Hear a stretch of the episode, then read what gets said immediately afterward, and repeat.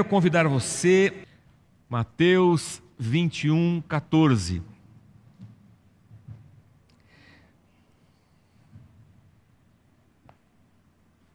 O texto vai aparecer na sua tela. Você fique tranquilo. Nós estamos numa série de mensagens, a gente começou a semana passada, com o objetivo de preparar o nosso coração para a Páscoa, dia 4 de abril. Aliás, abril, mês de abril, que celebramos 11 anos, 11 anos de Casa da Rocha Tatuapé. Nós contabilizamos nós contabilizamos desde que nós começamos uma reunião como uma célula, uma extensão, um ponto de pregação ali numa sala do Hotel Trip na Praça Silvio Romero. E nós começamos em abril de 2010. Em fevereiro de 2010, nós iniciamos e plantamos a Casa da Rocha, é, ali na num hotel também na Vila Mariana, depois pra, pra fomos lá para a Liberdade, e isso em fevereiro de 2010. E em abril de 2010, a gente começou aqui no Hotel Trip as nossas reuniões. Então, estamos, é, celebraremos não só a Páscoa, mas também celebraremos nossos 11 anos de, de igreja, a Casa da Rocha. A gente se alegra bastante com isso. E ao longo do me dos meses de janeiro e fevereiro, eu quero compartilhar com você a última semana de vida de Jesus Cristo. Nós começamos a semana passada com a entrada triunfal de Jesus em Jerusalém e sempre em cima da narrativa de Mateus, do Evangelho de Mateus. Nós vamos até a traição e a, a prisão de Jesus Cristo antecedendo a sua morte. Então, nesse trajeto de dois meses, estamos falando de uma semana praticamente. De domingo que Jesus entra em Jerusalém até sexta-feira, quando ele é sepultado. E tudo o que acontece nesses dias com, é, no ministério de Jesus Cristo. Então, em Mateus 21, verso 12, a palavra de Deus fala assim para a gente: Jesus entrou no templo e expulsou todos os que ali estavam comprando e vendendo. Derrubou as mesas dos cambistas e as cadeiras dos que vendiam pombas e lhes disse: Está escrito: A minha casa será chamada casa de oração, mas vocês estão fazendo dela um covil de ladrões. Os cegos e os mancos aproximaram-se dele no templo e ele os curou. Mas quando os chefes dos sacerdotes e os mestres da lei viram as coisas maravilhosas que Jesus fazia, e as crianças gritando no templo: Hosana ao filho de Davi, ficaram indignados e lhe perguntaram: Não estás ouvindo o que essas crianças estão dizendo? Respondeu Jesus: Sim, vocês nunca leram dos lábios das crianças e dos recém-nascidos suscitaste louvor? E deixando-os, saiu da cidade para Betânia, onde passou a noite. Senhor, muito obrigado pela tua palavra. Fala, Senhor, ao nosso coração nesta manhã. Alimenta-nos, ó Pai, com a tua palavra, é o que nós te pedimos, em nome de Jesus, o teu filho amado. Amém. Amém. Pois bem, há, há muitas coisas que chamam a nossa atenção nessa última semana de vida de Jesus. Algumas, particularmente, elas gritam diante de mim e, e eu não canso de, de repeti-las e de falar delas. E, e eu tenho me repetido aqui na igreja a respeito disso também. Jesus entra em Jerusalém, é a sua última semana de vida. E quando ele entra em Jerusalém, uma multidão entra com ele, cantando, adorando a Deus e gritando: Hosana, bendito o que vem em nome do Senhor, uma, uma exclamação messiânica. E Jesus vem nesse, nesse cortejo, nessa, nessa. Puxa vida, me fugiu a, a palavra completamente. Nessa procissão. Procissão é uma coisa que já não tem, a gente já não vê mais, né? Ainda tem, né? Tem. Lá, lá perto de casa tinha mais. Tem uma igreja bem no centro do meu bairro, uma igreja cristã católica. E quando eu era garoto, eu via mais procissões acontecendo. Faz tempo que eu não vejo. Eu moro bem pertinho da igreja. Aliás, eu, eu, eu ouço o badalar dos sinos da igreja toda manhã. E de domingo o culto é às nove lá, a missa. Então, quando é quinze para as nove, os sinos ressoam, se ouve no bairro todo. E às nove horas, então, soa para começo da, da missa. Mas Jesus vem nessa, nessa procissão com uma multidão e entra em Jerusalém. Num primeiro momento, dentro de uma expectativa messiânica, política, nacionalista, judaica, o Messias deveria ir para o palácio,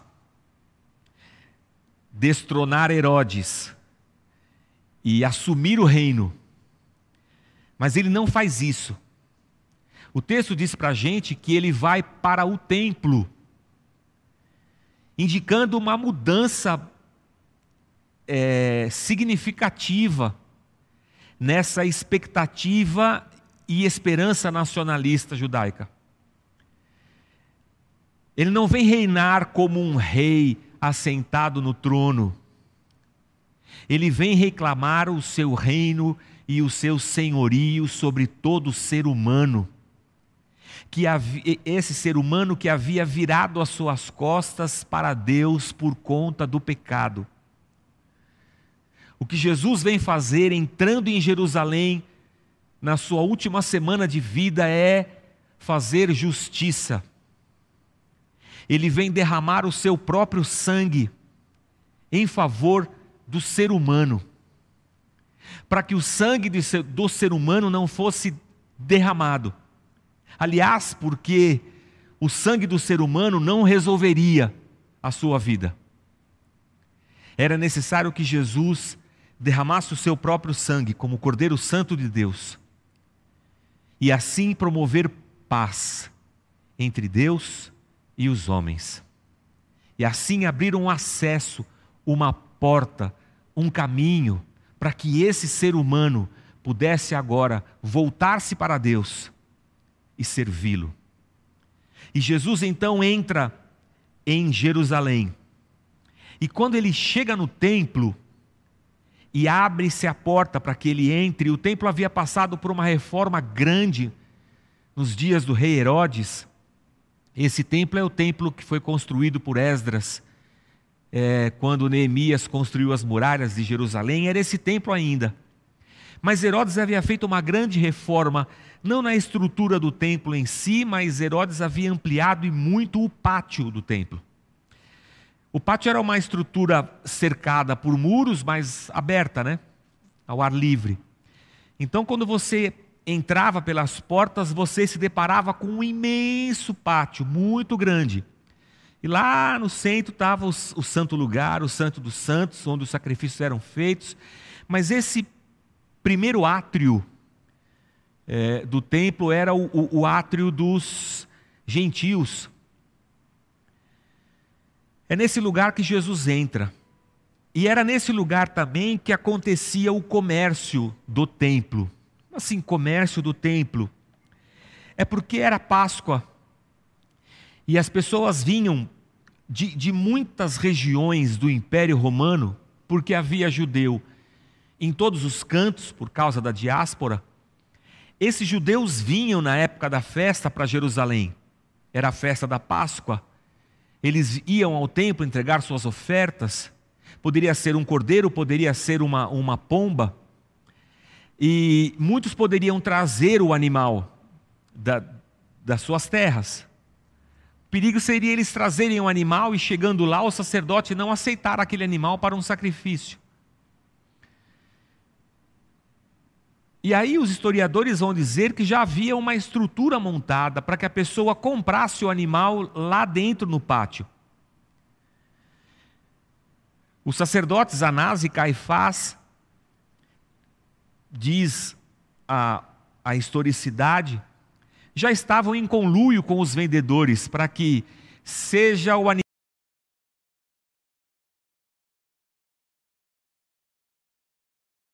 Então havia um porta ele se depara com muitas barracas, devia ser uma feira. Eu não sei aqui quem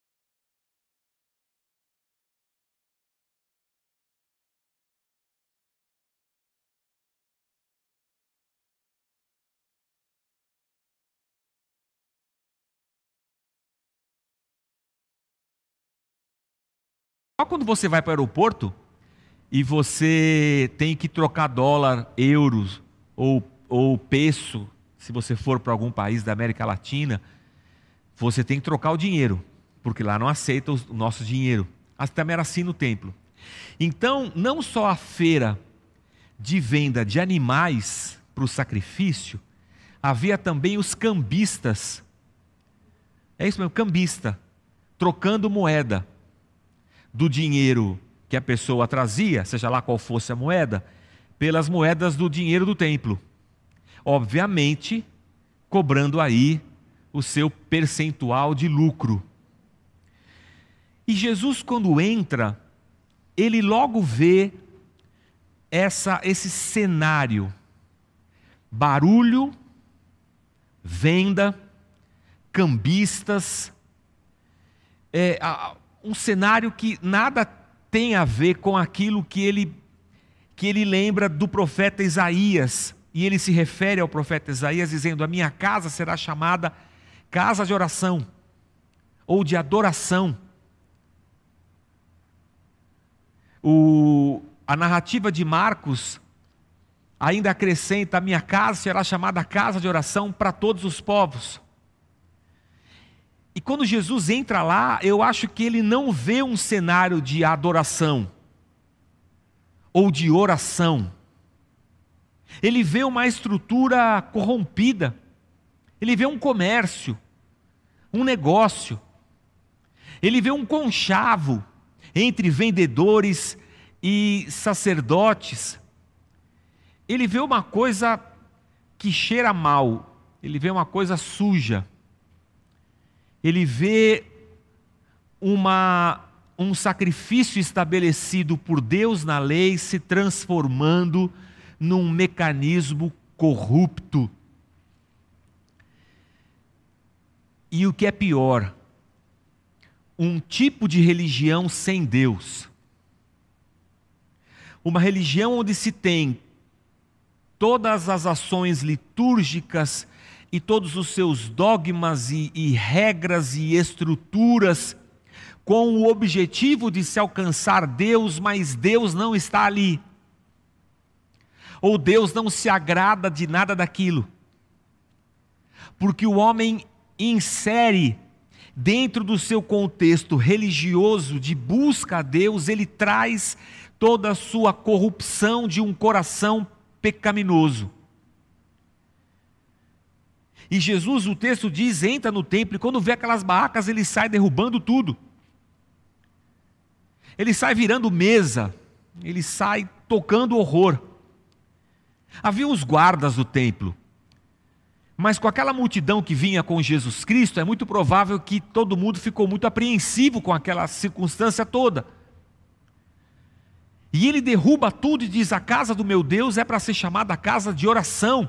E aí ele emenda uma frase dura, que é, na verdade, do profeta Jeremias: Vocês transformaram a casa de Deus em um covil de ladrões. São duas acusações pesadíssimas sobre a estrutura religiosa da Judéia do primeiro século. Jesus está chamando aquele lugar de um covil de ladrões, é o templo. É o templo que fora construído nos dias pós-exílio babilônico, e Jesus o chama de um covil de ladrões. E olhando para isso, eu vou dizer para você: a gente nunca vê Jesus bravo. Quando, por exemplo, ele se aproxima de pecadores. Ele é convidado para um, jantar com o um samaritano e ele não vira a mesa na casa do samaritano acusando do, dos, ou melhor, samaritanos não, dos, dos cobradores de impostos, dos publicanos. Ele vai jantar, mas ele não vira a mesa e os acusa por serem publicanos. Ele não vira a mesa da mulher adúltera. É muito interessante a abordagem de Jesus com o pecador. Jesus está sempre receptivo. Receptivo? Receptivo. Sempre receptivo ao pecador, ao ser humano. Mas aqui, quando ele se depara com uma estrutura religiosa que deveria estar ali para alívio, sacrifício, oração e adoração, ele é bem enérgico. E a abordagem de Jesus diante de pecadores e a abordagem de Jesus para com fariseus, saduceus, sacerdotes, escribas, mestres da lei, é sempre uma abordagem bem mais ardida, bem mais dura. E são pesadas as palavras que ele fala. Mas eu olho para isso e eu, eu, sou sempre levado a pensar na nossa religião hoje. Sou pensado, eu sou levado a refletir sobre a nossa situação cristã. Jesus estava fazendo uma, uma reforma aqui derrubando aquele comércio dentro da igreja. Como também na reforma protestante, estavam derrubando o comércio de indulgências, porque a igreja vendia o perdão para as pessoas, financeiramente. Daí a reforma protestante. Então eu sempre penso na nossa estrutura religiosa, eu penso em nós, igreja cristã, especificamente nós aqui, Igreja Casa da Rocha. Uma pessoa que entra aqui, o que ela vê? O que ela percebe? Ela entra aqui e percebe um bando de hipócritas vendendo salvação, vendendo bênção, vendendo benesses espirituais. Ou ela entra aqui e encontra um lugar de oração, de adoração, onde o sacrifício de Cristo é exaltado onde Cristo é adorado, lugar onde ela encontra descanso, conforto, milagre, cura. Que lugar é esse que nós nos transformamos? A questão é se nós estamos levando para as nossas ações religiosas, para a nossa vida religiosa, a, a nossa corrupção humana e transformando a nossa relação com Deus em uma relação viu, ou se nós estamos quebrantando o nosso coração, para que na nossa relação com Deus estejamos nós moídos e amassados como barro nas mãos do oleiro. O fato é que quando Jesus derruba as mesas, parece que abre espaço. E quando o espaço se abre, quem se aproxima de Jesus? Cegos e mancos. Talvez que não tinham espaço para se, amor, se aproximar de Deus, porque o comércio e as barracas os atrapalhavam. Interessante isso. As pessoas às vezes buscam a Deus com sinceridade no coração porque precisam, mas encontram na religião o comércio da fé, a impiedade, a maldade, a falta de misericórdia.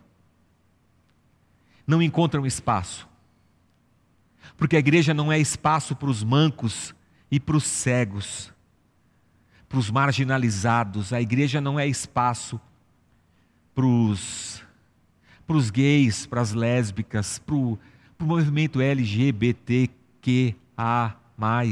I. A igreja não é lugar para pecadores desse tipo. Se é que há algum tipo de pecador, porque todos nós somos pecadores. Talvez a igreja não seja lugar para esse tipo de gente, é o que alguns vão dizer. Mas se nós tirarmos o comércio da frente, sim, são esses que vão adentrar a igreja são esses que vão se chegar aos pés da cruz para perdão dos seus pecados. E chegaram aqui os cegos e os mancos, e Jesus começa a curá-los. E quando Jesus começa a curá-los, e naquela situação no templo, no pátio do templo, as mesas viradas, os cegos enxergando, os mancos sendo curados, aquele Aí sim eu acho que começou um barulho de louvor.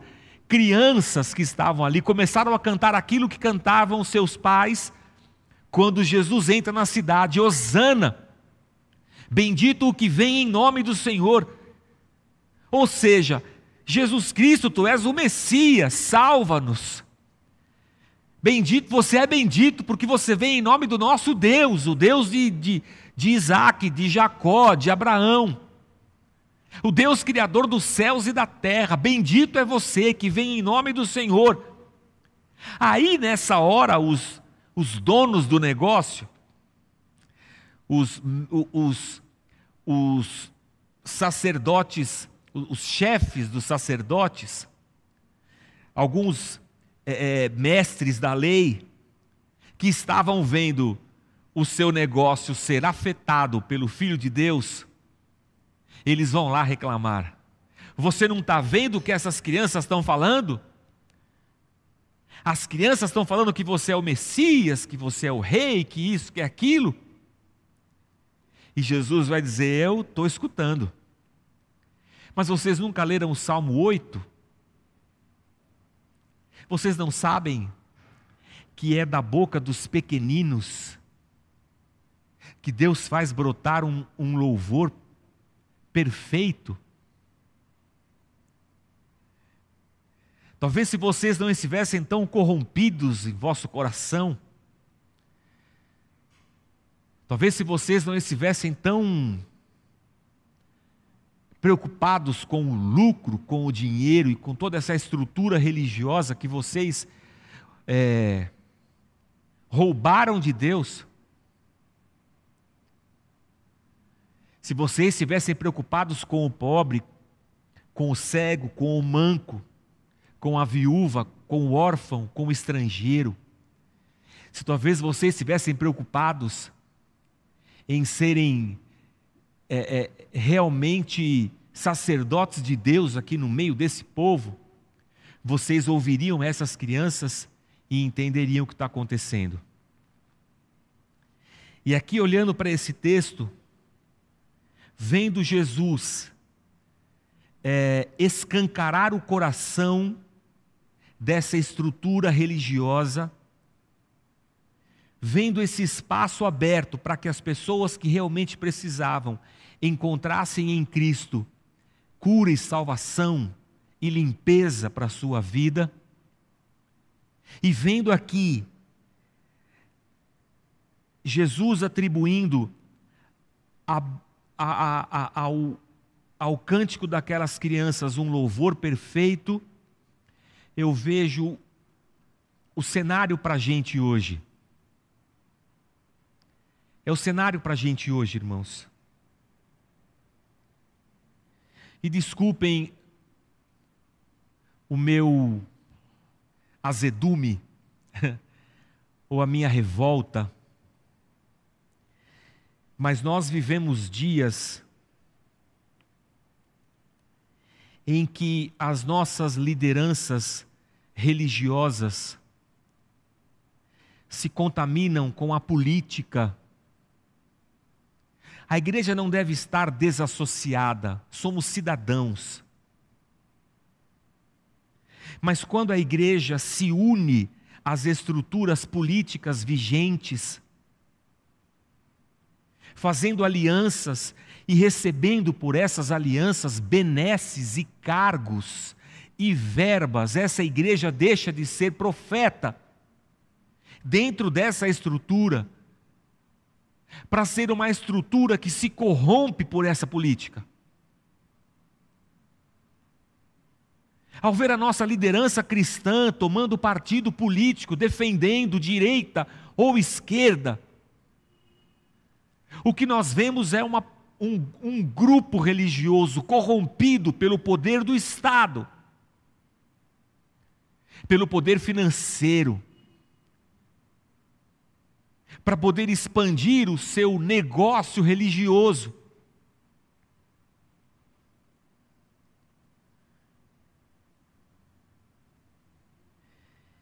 E quando eu olho para isso, eu falo, Senhor, tem misericórdia de nós. Porque a igreja não está aqui para defender partido político, candidato político. A igreja não está aqui para defender direita ou esquerda.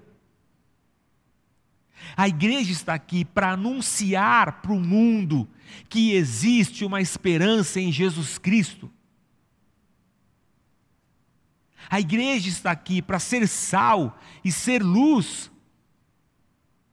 As pessoas não odeiam a Cristo por causa da igreja. As, pessoas, as, as pessoas é, deixa eu reformular aqui a minha frase. Não é que as pessoas estão odiando Deus ou a Cristo, as pessoas estão odiando a igreja. Elas não vão a Cristo, não é por causa de Cristo, elas não vão a Cristo por causa da igreja. porque ela não chega nem a ouvir a mensagem do Cristo de esperança, ela já está escandalizada pela igreja que anuncia esse Cristo.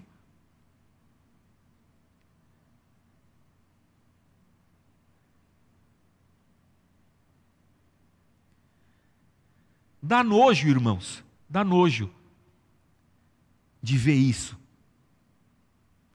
Mas a gente tem que ver, né? Está aí diante dos nossos olhos. mas o meu coração se alegra porque Jesus Cristo está sempre derrubando essas estruturas. Onde Cristo está, essas estruturas não persistem, elas caem.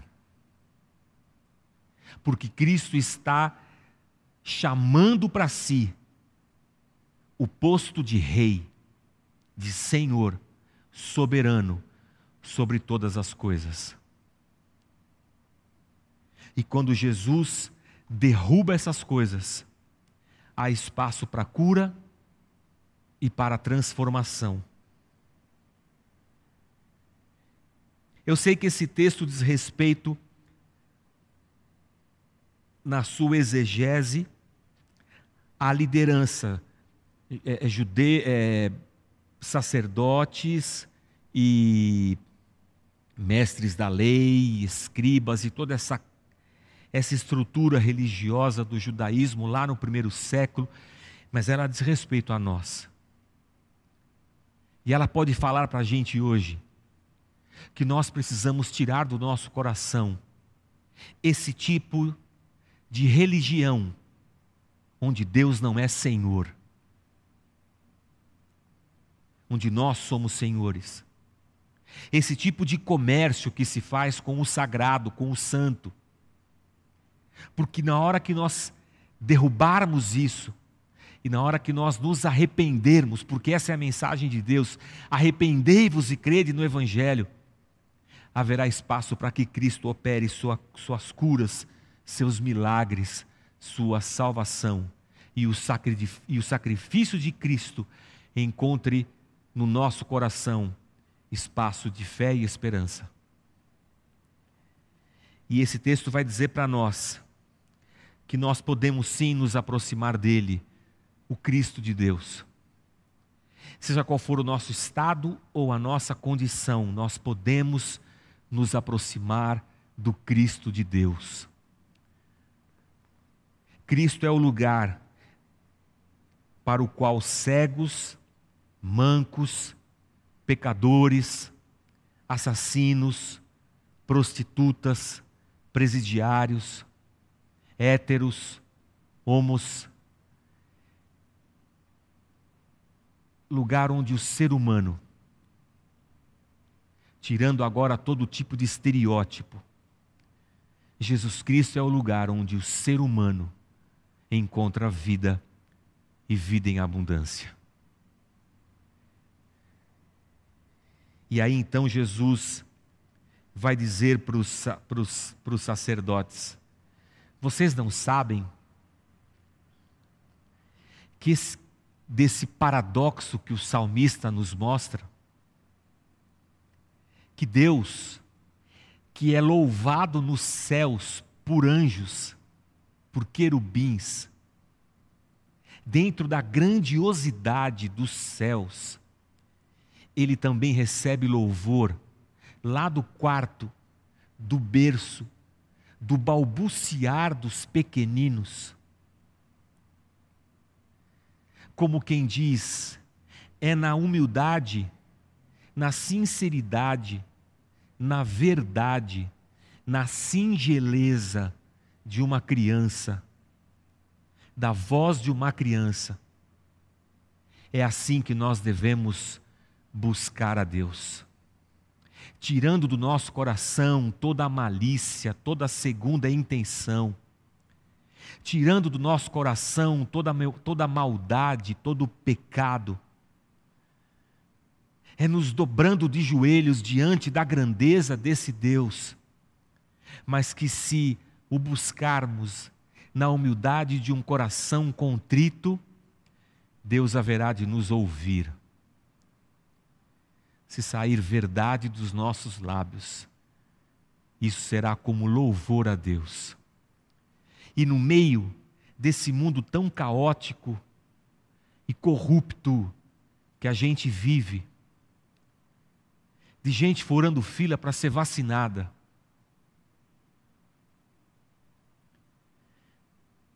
de gente furando fila para ser vacinada.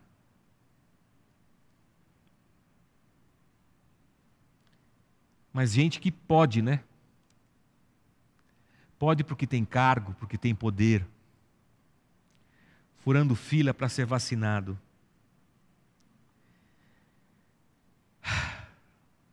Nesse mundo tão corrompido, às vezes, há pequeninos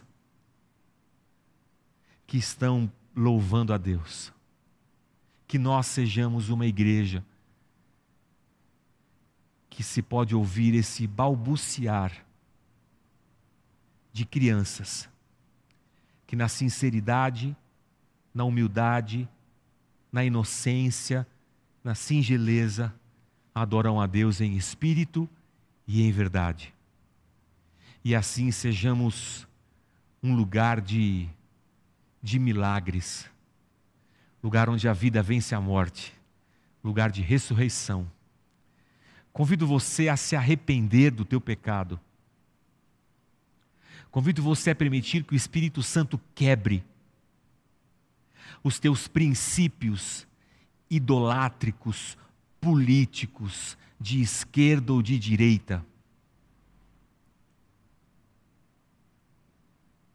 Convido você a se arrepender dessa política travestida de religião, ou eu não sei se é religião travestida de política. Convido você a dobrar os seus joelhos diante do Jesus, filho de José e de Maria,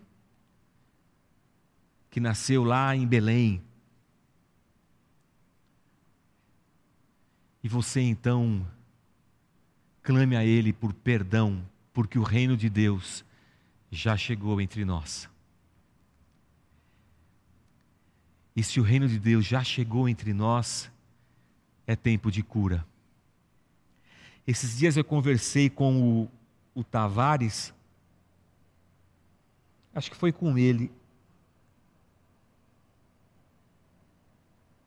Agora eu não lembro. Mas eu estava também ouvindo um, professor nosso lá do seminário Servo de Cristo que passou 20, quase 25 dias em coma por causa do Covid. E ele quase, quase morreu. E, e ele estava falando, estava comentando um pouco a respeito disso, de como nesse momento de uma enfermidade, como a gente perde completamente o, o controle que nós achávamos que tínhamos sobre a vida, ou sobre tudo. E ali você se vê completamente indefeso, impotente, e você percebe que você não pode fazer absolutamente nada, a não ser confiar que um milagre pode acontecer. O problema das religiões, da corrupção do poder, é que nós achamos que nós podemos e temos. Mas diante do Jesus de Nazaré, nós nos vemos pequenos e humilhados porque percebemos que nós dependemos completamente da graça, da misericórdia e do amor de Deus. Então convido você a se despir de todo poder, prepotência, arrogância, orgulho, domínio.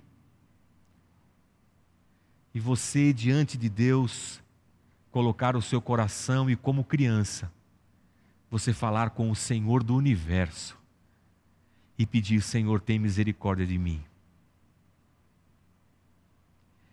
Pai, nós oramos a Ti nessa manhã.